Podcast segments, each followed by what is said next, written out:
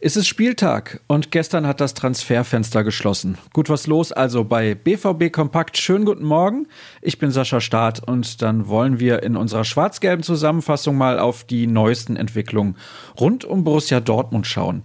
Im Mittelpunkt stehen natürlich die Akteure, die den Verein gewechselt haben und es zog sich zwar ein wenig hin, aber Emre Can läuft ab sofort im schwarz-gelben Trikot auf.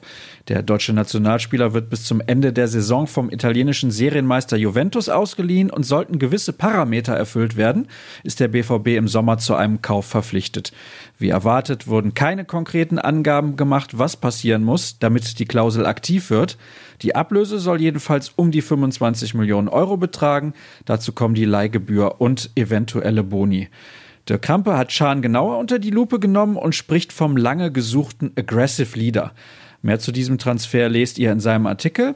Außerdem kommentiert der Kollege die gesamten Aktivitäten der Borussia rund um den Deadline Day. Einen Abgang gab es auch noch zu verzeichnen. Jakob Brun Larsen hat sich der TSG Hoffenheim angeschlossen.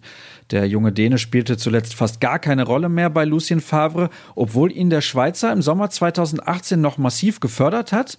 Doch der raketenhafte Aufstieg von Jaden Sancho, der die gleiche Position spielt, kleinere Verletzungen und die wenig konstanten Leistungen machten ihn jetzt entbehrlich.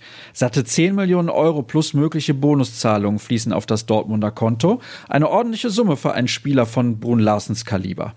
Hans-Joachim Watzke hat sich derweil zu goldenen Steaks und anderen kostspieligen Ausgaben der Spieler geäußert und für ein wenig Verständnis geworben. Wer das Geld hat, solle es auch ausgeben dürfen. Tobias Jören hat die wichtigsten Aussagen von Watzke auf der Spobis zusammengefasst. Schauen wir voraus, denn heute wird nach dem ganzen Trubel endlich wieder Fußball gespielt. Um 15.30 Uhr ist Union Berlin zu Gast und nach der 1 zu 3 Pleite im Hinspiel sind der BVB selbstverständlich auf Revanche. Unsere Berichterstattung beginnt um kurz nach neun. Gleich ein Quartett berichtet aus dem Stadion. Der Krampe, Jürgen Kors und Florian Gröger sind genauso mit dabei wie unser neuer Kollege Marvin Hoffmann. Geleitet wird das Spiel von Benjamin Cortus und sehen könnt ihr das Ganze bei Sky. In der Konferenz kommentiert Frank Buschmann. Im Einzelspiel sitzt Markus Lindemann am Mikrofon. Beim BVB sind bis auf Thomas Delaney alle fit. Bei Union fehlen gleich sechs Spieler aus unterschiedlichen Gründen. Neven Sobotic wird aber dabei sein, so viel ist klar. Da verweise ich gerne nochmal auf sein Gespräch mit unserer Redaktion, findet ihr nach wie vor auf unserer Internetseite.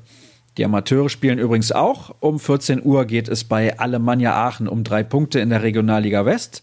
Die Gastgeber liegen aktuell in der Tabelle einen Punkt vor der zweiten, sollte also ein ausgeglichenes Spiel werden. Und das war's dann auch schon wieder. Wir halten euch am Spieltag bei ruhrnachrichten.de auf dem Laufenden, alternativ bei Twitter unter rnbvb. Auch von mir bekommt ihr unter Start BVB-Inhalt, ist ja klar. Morgen hören wir uns dann hoffentlich nach einem Heimsieg bestens gelaunt wieder. Bis dann.